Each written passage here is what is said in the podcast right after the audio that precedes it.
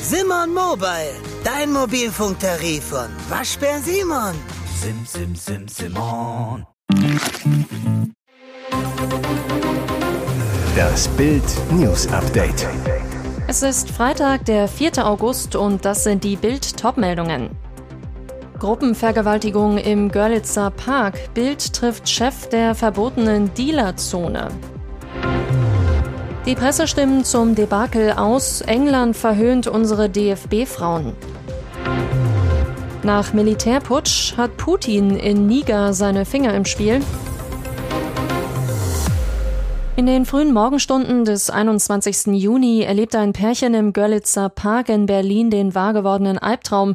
Während der 27-Jährige niedergeschlagen und festgehalten wurde, vergewaltigten mehrere Männer seine Freundin vor seinen Augen. Es gab seitdem drei Festnahmen, ein Mann aus Somalia, einer aus Guinea-Bissau und einer, von dem die Nationalität noch nicht öffentlich bekannt ist, sind in Untersuchungshaft. Es heißt von der Polizei, die mutmaßlichen Täter seien Dealer gewesen. Was sagen die Drogenhändler im Park dazu? Am Eingang bei der U1-Brücke hinter einem nach Urin stinkenden Klohäuschen verkaufen ein paar Männer aus Guinea-Conakry Drogen. Wir wollen hier Geschäfte machen. Wenn es mal Stress gibt, dann bei uns untereinander, nicht mit Kunden, sagt einer. Bild konfrontiert den Mann damit, dass ein Verdächtiger aus Guinea-Bissau wegen der Gruppenvergewaltigung festgenommen wurde. Ich hatte gedacht, das waren Araber, aber es gibt drei Guineas, Äquatorial, Conakry und Bissau. Die aus Bissau sind da hinten an dem anderen Tor, sagte dann schnell. Die verbotenen Handelszonen innerhalb der Parkmauern seien streng nach afrikanischen Ländern unterteilt, erklärt der Dealer. Araber dürfen nur außerhalb des Parks verkaufen. Etwa 200 Meter weiter ist eine andere Dealerzone. Die Männer hier sagen nur, dass sie aus Westafrika kommen. Einer sagt beschwichtigend zu Bild, wir machen nichts weiter Schlimmes, wir verkaufen nur. Von dieser Vergewaltigung haben wir nur Gerüchte gehört. Es ist wirklich schlecht für das Geschäft. Weniger Kunden, weil mehr Polizei unterwegs ist. Ein anderer schaltet sich ein, the place you make money, you don't make kaputt, sagt er auf Deutsch-Englisch. Was er meint, die Dealer sollten nicht noch weitere schwere Straftaten begehen, wo sie schon Drogen verkaufen. Das stört die unausgesprochene Duldung des illegalen Handels durch die Behörden. Wer den Schaden hat, braucht für den Spott nicht zu sorgen. Die deutschen Frauen sind bei der Fußball-WM 2023 nach dem 1 zu 1 gegen Südkorea schon nach der Gruppenphase raus. Was für eine Blamage. Die internationalen Pressestimmen zum deutschen WM aus reichen von Häme bis Ungläubigkeit. Die wichtigsten Medienreaktionen in der Übersicht. Vor allem die britische Sun hat es auf Deutschland abgesehen, titelt Auf Wiedersehen, Deutschland fliegt bei der Frauen-WM raus, weil sich Geschichte wiederholt. In der Schweiz schreibt Blick, Blamage in Brisbane, die deutschen Fußballerinnen sind raus. Erstmals müssen sie bei einer Weltmeisterschaft schon nach der Vorrunde die Koffer packen. Die österreichische Kronenzeitung schreibt, das war ein historisches Ereignis, war die DFB-Auswahl zuvor doch immer zumindest im Viertelfinale gewesen. Die australische ABC, die Verzweiflung der deutschen Spielerinnen in Brisbane stand im Gegensatz zur Euphorie in Perth, wo Marokko und Kolumbien das Achtelfinale erreichten. Weitere Pressestimmen gibt's auf Bild.de.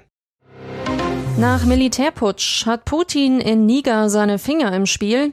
In der Nacht sahen sich die Deutschen nun doch noch gezwungen, in Eigenregie aus dem umkämpften westafrikanischen Staat Soldaten und Zivilisten auszufliegen, um keine weitere Zeit zu verlieren.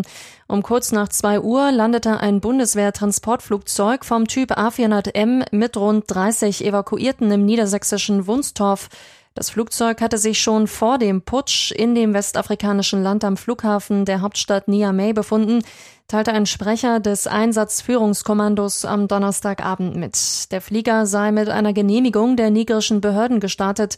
Bei dem heutigen Rückflug nach Deutschland fliegt er rund 30 Personen aus Deutschland, der EU und weiterer Nationen aus, hieß es auf Twitter weiter. Die Krise in Niger eskaliert und wirft bei internationalen Beobachtern die Frage auf, krallt der Kreml sich bald das nächste afrikanische Land?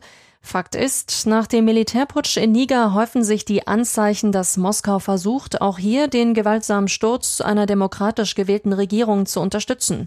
Zwar gibt es bisher keine Hinweise, dass der Militärputsch selbst durch Moskau beeinflusst wurde. Die Präsidentengarde hatte vor einer Woche den demokratisch gewählten Präsidenten Mohamed Bazoum verhaftet und die Regierung für abgesetzt erklärt. Nun jedoch sucht die Militärjunta offenbar die Nähe zum russischen Regime, um den Putsch abzusichern. Helfen sollen mal wieder die Söldner der Gruppe Wagner. Und jetzt weitere wichtige Meldungen des Tages vom Bild Newsdesk. Faeser überrascht mit strengem Regelpapier, das taugt der neue Abschiebeplan. Monatelang wurde Innenministerin Nancy Faeser vorgeworfen, der Migrationskrise tatenlos zuzuschauen. Jetzt überrascht Faeser, die zugleich Spitzenkandidatin ihrer Partei in Hessen ist, die Deutschen mit einem Diskussionspapier für eine härtere Gangart bei Abschiebungen. Sie weiß, die Bürger beginnen am Rechtsstaat zu zweifeln, wenn Abschiebungen abgelehnter und vor allem straffällig gewordener Asylbewerber immer nur angekündigt, aber viel zu selten vollzogen werden. Doch was taugt ihr Plan überhaupt? Der große Bildcheck.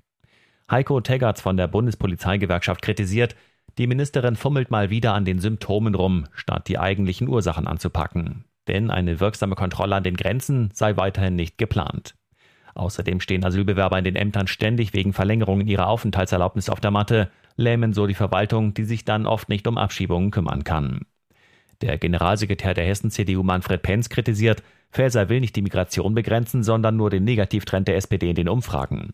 Kritik auch vom grünen Koalitionspartner. Die Innenexpertin Lamia Kador warf Faeser vor, aus politischen Motiven gegen Koalitionsabsprachen zu verstoßen. Sie lehnt die Faeser-Pläne fundamental ab. Staatsanwaltschaft sicher, trotz Fußfessel, Remo-Gangster zündet zwölf Autos an.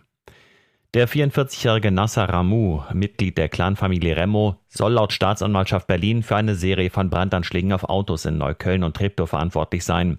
Und das, obwohl er zu der Zeit noch unter Führungsaufsicht der Justiz stand und eine Fußfessel trug. Besonders dumm oder besonders dreist? Vermutlich beides. Oberstaatsanwalt Büchner erklärt dazu, die Fußfessel übermittelte regelmäßig die Standortdaten und so konnte sein Aufenthalt bei den jeweiligen Brandorten nachvollzogen werden. Die Berliner Staatsanwaltschaft hat den seit 1995 vorbestraften Drogenhändler vergangene Woche wegen zwölf Brandstiftungen angeklagt. Die Anklage wird ihm jetzt ins Gefängnis zugestellt, denn dort sitzt Nassaramu mal wieder für ihn kein unbekannter Ort. Auf 15 Jahre Gefängnis seit 1995 summieren sich die Verurteilungen für den Vater von fünf Kindern. Wegen Drogen- und Waffenhandels verbüßt er aktuell neun Jahre hinter Gittern. Dazu kam im Mai 2022 noch eine Verurteilung wegen Körperverletzung von zwei Jahren und sechs Monaten. Einen Prozesstermin gibt's noch nicht. Das Landgericht Berlin prüft derzeit die Eröffnung des Hauptverfahrens. Dem 44-Jährigen drohen bis zu zehn weitere Jahre Haft. Fußballhammer. Brady übernimmt England Club. Quarterback-Legende Tom Brady macht sich ein besonderes Geburtstagsgeschenk. Der siebenmalige NFL-Champion steigt beim englischen Zweitligisten Birmingham City ein. In einer Pressemitteilung verkündete der englische Traditionsverein Bradys Einstieg. Darin heißt es, als Vorsitzender des Beirats wird Brady seine umfassende Führungserfahrung und sein Fachwissen in verschiedenen Bereichen des Clubs einbringen. Dazu gehört auch die Zusammenarbeit mit der sportwissenschaftlichen Abteilung, um über Systeme und Programme in den Bereichen Gesundheit, Ernährung, Wellness und Erholung zu beraten. Darüber hinaus werde Brady eng mit dem Vorstand und dem Managementteam zusammenarbeiten, wenn es um globale Marketingmaßnahmen und die Identifizierung neuer kommerzieller Partnerschaftsmöglichkeiten für den Verein geht. Brady über sein neues Engagement Birmingham City ist ein ruhmreicher Traditionsverein mit viel Geschichte und Leidenschaft und es ist eine große Ehre für mich, Teil davon zu sein. Birmingham ist nicht der erste Club, bei dem sich der ehemalige Quarterback der New England Patriots und Tampa Bay Buccaneers eingekauft hat. Im Juni stieg er schon beim NFL-Team Las Vegas Raiders ein. Im Februar beendet er seine Karriere als Spieler, nun startet er als Clubbesitzer durch. Hier ist das Bild News Update. Und das ist heute auch noch hörenswert. Anklage gegen den Ex-US-Präsidenten. Trump plädiert auf nicht schuldig. Donald Trump vor Gericht. Es scheint fast schon Alltag. Dieses Mal muss er sich wegen versuchten Wahlbetrugs und des Sturms aufs Kapitol verantworten. Er plädiert auf nicht schuldig. Donnerstagnachmittag Ortszeit musste sich der Ex-Präsident beim Elijah Barrett Prettyman Gerichtsgebäude in Washington DC zur Anklageverlesung stellen. Er wurde festgenommen und polizeilich erfasst. Dem Republikaner wird diesmal vorgeworfen, nach der Wahlniederlage 2020 durch betrügerische Verschwörung an der Macht bleiben zu wollen und seine Anhänger mit Wahlbetrugslügen aufgehetzt zu haben. Trump freilich sieht wieder nur eine Hexenjagd und sich als Opfer der Regierung von Präsident Joe Biden.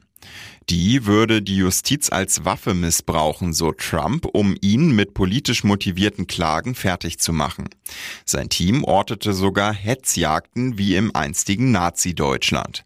Das jüngste Gerichtsdrama war die dritte Anklage in vier Monaten.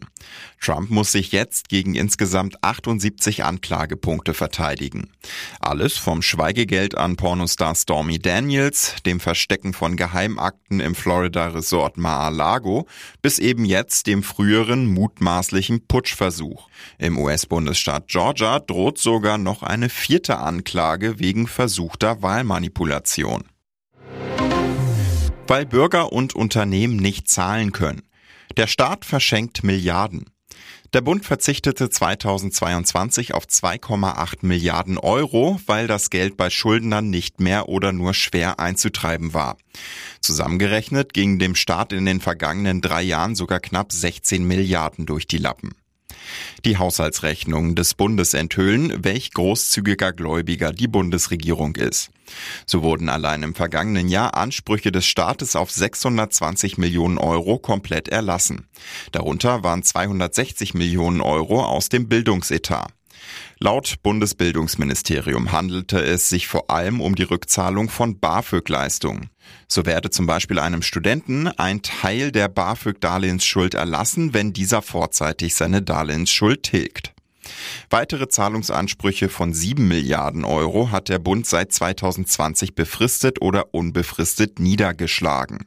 Das heißt, die Behörden verzichteten zeitweise oder dauerhaft auf die Einziehung des Geldes, weil schlicht beim Schuldner nichts zu holen ist oder die Kosten dafür zu hoch sind. Aber die Ansprüche des Staates verfallen nicht. Liegen Anhaltspunkte vor, die darauf hinweisen, dass die Schuldner wieder zu Geld gekommen sind, kann der Staat seine Ansprüche wieder geltend machen.